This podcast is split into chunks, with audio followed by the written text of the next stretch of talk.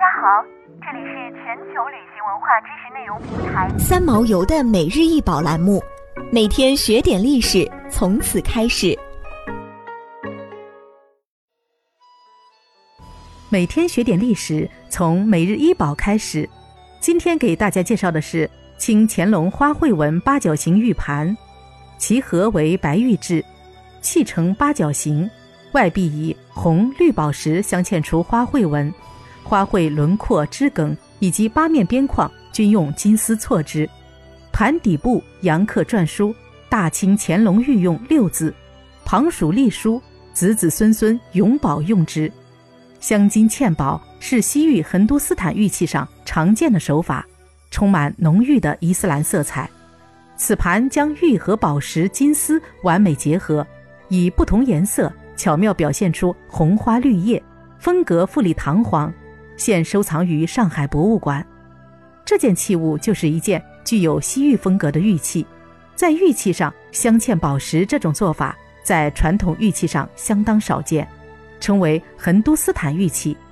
在乾隆时期，有个地方叫横都斯坦，流行一种镶嵌宝石的玉器。传入中国后，乾隆皇帝非常喜欢，命令中国工匠大量的仿制。这件八角盘上用金丝镶嵌了轮廓，里面又镶嵌了红宝石和绿宝石，这是一种伊斯兰的风格。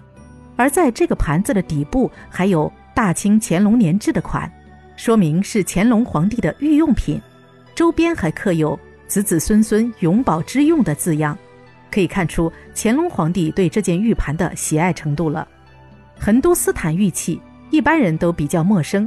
纵使它流入中国已有几百年历史，横都斯坦玉器这个专属名词是由乾隆亲自考定的。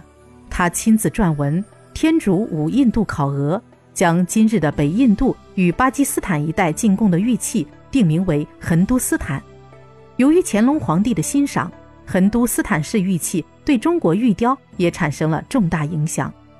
横都斯坦玉匠喜用纯色的玉材雕琢。即一器一色，由多选用青玉、白玉或碧玉。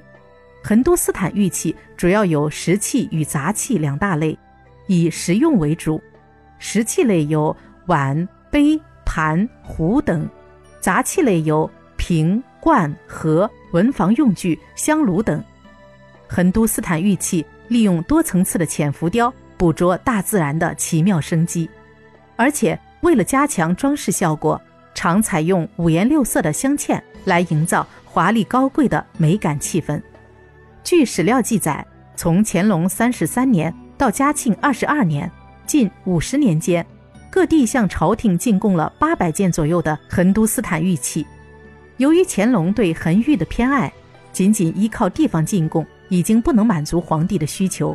为此，每年春秋两季，清宫会从新疆运送四千余公斤上等和田玉料。